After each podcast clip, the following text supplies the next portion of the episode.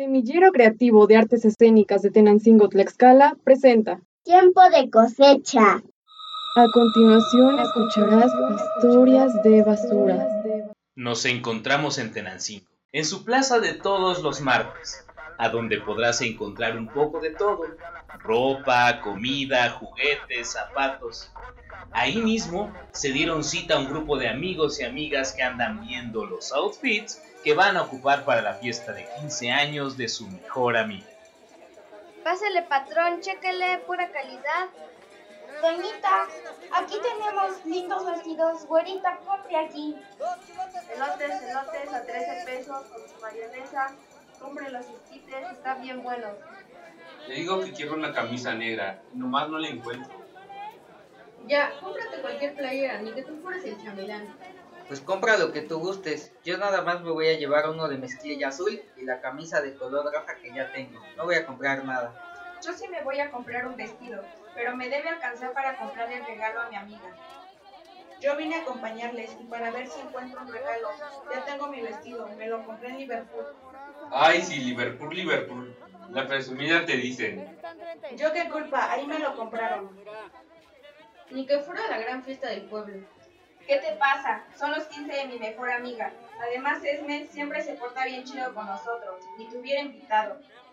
Pues yo también soy amigo de Esmeralda, así que se amuelan y me tendrán que ver en la fiesta. Estrepitosamente se escucha el sonido de un camión que frena precipitadamente. Algo pasó. La gente corre y se escuchan murmullos. ¿Qué fue eso? No sé, vamos a ver. El grupo de amigos y amigas corren a ver lo que sucedió. Yo lo vi todo. Casi se llevó de corbata el chamaquito con su bicicleta. Pobrecito niño, casi lo atropellan. Pues la culpa no la tiene el camión. Yo digo que fue el chamaco que se atravesó. ¡Mi hijo! ¡Dios mío! ¡Casi me matan a mi hijo! ¿Es usted la mamá? Debe tener más cuidado. El chofer no tuvo la culpa. Su hijo se andaba atravesando sin fijarse. No es cierto. Este chofer iba bien rápido. Él tuvo la culpa. Ustedes no vieron nada. El chamaquito salió rápido porque iba a alcanzar a su mamá. Lo que nadie vio es que a mitad de la calle había un billete de 100 y el niño se paró a levantarlo. El camión no imaginó que un niño estaría a media calle parado. No anden culpando a mi hijo. A ver, ¿a dónde está ese billete? Mira, mamá. Me encontré un billete de a 100. Ya vio, señora, le dije. Entonces la culpa también es de usted, porque no estaba atenta a su chamaco. Viejo metiche. ¿A usted qué le importa? Vente, mijito, te voy a comprar un bolillo para el susto. Dame esos 100 pesitos. No, mamá. Quiero comprar un juguete en el mercado y un elote con harto chilito del que pica.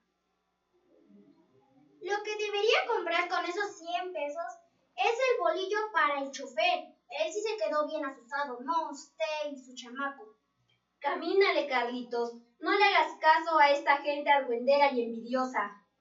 Mientras historias como la de Carlitos siguen sucediendo por la falta de atención de su mamá, el grupo de amigos y amigas atentos a lo sucedido comenta lo que pasó. De fondo suena la música del puesto de discos. Son cumbia, sonidero y reggaetón. Sí estuvo feo lo del niño. Pues la culpa sí la tuvo él, pero su mamá no quiere reconocer el error.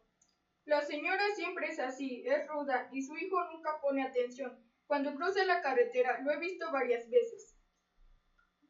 Ya que estamos aquí, ¿ya me habrás traído el encargo de Los Ángeles de Charlie que te había pedido? No, carnal, la neta no lo he podido conseguir. Ahora hasta el otro martes. Así me llevas diciendo como tres semanas y no más, ¿no? No, ahora sí, sin falta te lo consigo. Entre los acuerdos con el comerciante de música y Santiago pasa el tradicional carrito de los camotes, que frente al puesto de discos suena con su ya característico silbato de siempre. No se les antoja, yo me voy a comprar uno. A ver si no desacompletas lo del regalo, porque te toca invitarla a todos. ¿Yo por qué? Cada quien que se compre el suyo. ¿Cuántos les voy a poner, patrona? Yo quiero uno bien preparado con todo. Pues ya póngame uno a mí también. Yo si fuera ustedes no le compraría a este señor. ¿Por qué? A mí me contaron que el señor es medio puerco, ni se lava las manos y luego yo una vez vi que en su carrito había una rata muerta. ¿Cómo crees? ¿A poco no se daría cuenta la gente que le compra? Pues ve su carrito, como que te asomas y ve como si está bien cochino. De por sí esos carritos se tiznan. No digas tonterías. Además, ¿cómo va a haber una rata en el carrito? De que empezaron a decir tonterías, ya ni me quiero comer mi camote. Mejor para mí, me como ambos. Los cobro 50 por los dos. Ya le subió Don, la última vez me los dio da 20. Ya todo está caro, muchacho. Tenga, yo lo pago. Ya cóbrese y ya que se vaya mejor. ¿Qué pasó, muchacha? Me está corriendo más respeto, ¿no? No, señor, discúlpela, así es ella. Le falta tacto para tratar a las personas. Últimamente yo me voy a vender mis camotes. Que los disfruten. ¡Camotes! ¡Lleven sus camotes! De que empezaron a hablar de la rata, neta que me dio mucho asco. Estaba por vomitar. Ya van a levantar los puestos y no hemos comprado ni mi camisa, ni tu vestido, ni ningún regalo. Estamos perdiendo el tiempo y la fiesta es el sábado. Pues de lo que se perdieron, estos camotes están bien buenos. No me importa que sepan la rata. No seas marrano, eres un puerco, Rodrigo. Cochino. De que salieron con la rata, me acordé de la historia del anciano rata. ¿El anciano rata? ¿Qué es eso? ¿Tú también te sabes la historia del anciano rata? ¿Quién no? Es lo que se cuenta en el pueblo. Pues dicen que fue verdad. Y no fue, es real. Todavía se escucha hablar del anciano rata. Yo nunca escuché de eso. Cuéntenme. Sí, que te cuente, pero vamos por mi camisa, que pronto van a irse los de los puestos. A mí me contó el señor de la tienda, don Santos, y dice que sí es real. Ya cuenta bien, ¿qué pasó? Don Santos lo vio con sus propios ojos. Miren, ahí viene don Concha, él se debe saber bien la historia. No le digas don Concha, se llama José Roberto. Pues así le dicen, yo qué culpa. Sí, pero es mi tío y no me gusta que le digan así. Pues todo el mundo le dice don Concha y se enoja. Don Concha, buenas noches. Buenas noches, muchachos. ¿Qué van a querer? Tío, buenas noches. ¿Qué haces tú a estas horas con esta bola de chamacos? Son mis amigos, tío. Venimos a comprar un regalo para los 15 de la ESME. ¿Cuál esme tú? Pues la hija de doña Chayo, ¿Cuál chayo? la esposa de Guillermino, los que viven a la vuelta de la tía Sofi, ahí pegadito a la Fabiola. Ah, sí. ¿A poco su chamaca ya cumple 15? Pero es la mediana, ¿no? No, es la más chica. Si es de mi edad, somos compañeras de la secu. Ya crecieron, chamacas. Échenle ganas a la escuela. No sean burritas como yo. Mira, tengo que andar vendiendo mi pan bien temprano y bien noche. Es un trabajo honesto, pero tú échale ganas a la escuela. Ahora sí, chamacos, ¿qué pan van a querer? La verdad, ninguno. Solamente queríamos preguntarle si se sabe la historia del anciano rata. Ya van a empezar. No luego anden mojando la cama de que están bien espantados contando estas historias. Pero sí se sabe la historia o no, don Concha. La mera verdad, sí, me la sé. Y no es un anciano rata. Aquí en el pueblo lo conocemos como el viejito rata. Pues es lo mismo, anciano, viejo. Es lo mismo. No, aquí en el pueblo les decimos viejo. Pero ya cuenta la historia, que ya es tarde y todavía no compro mi camisa. Vieran que el viejito sí existió. Yo lo conocí. Yo era chamaco cuando el señor andaba por aquí, por el pueblo. Dicen que tenía hartos terrenos, sembraba su maíz, su flor de calabaza, frijoles y unas lechugas. Y en tiempo de Todos Santos también sembraba su flor de muerto. Ajá, ¿y eso qué tiene que ver con las ratas? Deja que don Concha nos cuente la historia, no comas ansias. Cómete un pan mejor. Mira, aquí traigo donas, bailes, cuernitos. La historia, don Concha. Ahora, ¿quién es el ansioso? Pues dicen que el don pasaba mucho tiempo en el campo. Todos los días lo veías ahí. Desde las 5 de la mañana hasta bien tarde regresaba. Medio comía, andaba bien flaco, pues cuenta que no tenía familia, era solo, por eso se la pasaba en el campo. Dicen que era bien enojón el viejito, ni contestaba los saludos. ¿Tú cómo vas a saber si dice don Concha que él era chamaco cuando pasó eso? Pues así lo cuenta la gente y si la gente lo dice es porque sí es verdad. Una ocasión que quiso vender toda su cosecha, todo su esfuerzo resulta que se la pagaron bien barata, ni sacó lo de la inversión. Se enojó mucho porque perdió todo su dinero, todo su tiempo y hasta los terrenos le quitó el banco, porque había sacado un crédito para echar a andar esa cosecha. Cuenta la gente que el viejito enloqueció, se encerró en su casita, una chiquita de adobe y lámina, una que todavía está por allá por el monte. Luego los llevo y se las enseño. El viejito encerrado nadie sabía cómo comía, cómo vivía. Unas vecinas se le acercaron para ver si necesitaba algo. Y las corrió bien feo. Fue ahí cuando empezó a hacerse amigo de los únicos seres que él creía que eran su familia y lo entendía. ¿De quién, tío? ¿De quién se hizo amigo? Pues de la rata. Si están diciendo que es el viejito rata, ni modo que se haga amigo de los opilotes o de las mariposas. No manches, Nayeli, pon atención. Ah, no, pues sí es cierto, es el viejito rata. El viejito comenzó a portarse como una rata. ¿Y cómo se comporta una rata? Pues empezó a buscar en la basura, se paseaba por las barrancas, dejó de hablar, caminaba como encorvado.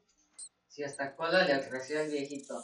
¿Cómo le va a crecer cola? Pues si es el viejito rata, debe tener cola, hasta pelo negro le creció. Más bien sí se fue deformando, como se le cayeron los dientes de los laterales y solo quedaron los enfrente. Sí parecía una rata. El viejito olía a drenaje, olía muy feo. Le crecieron las orejas, se le encogieron las patas y le salieron garras. Hasta bigotes de rata le crecieron. Entre piojos, liendres, pulgas, garrapatas y toda la limaña propia de, los, de las ratas. Solo la veías pasar por las noches, pero escondido siempre, igual como las ratas. Don Santos, como está aquí frente a la plaza, dice que cuando recogen todos los puestos dejan muchísima basura.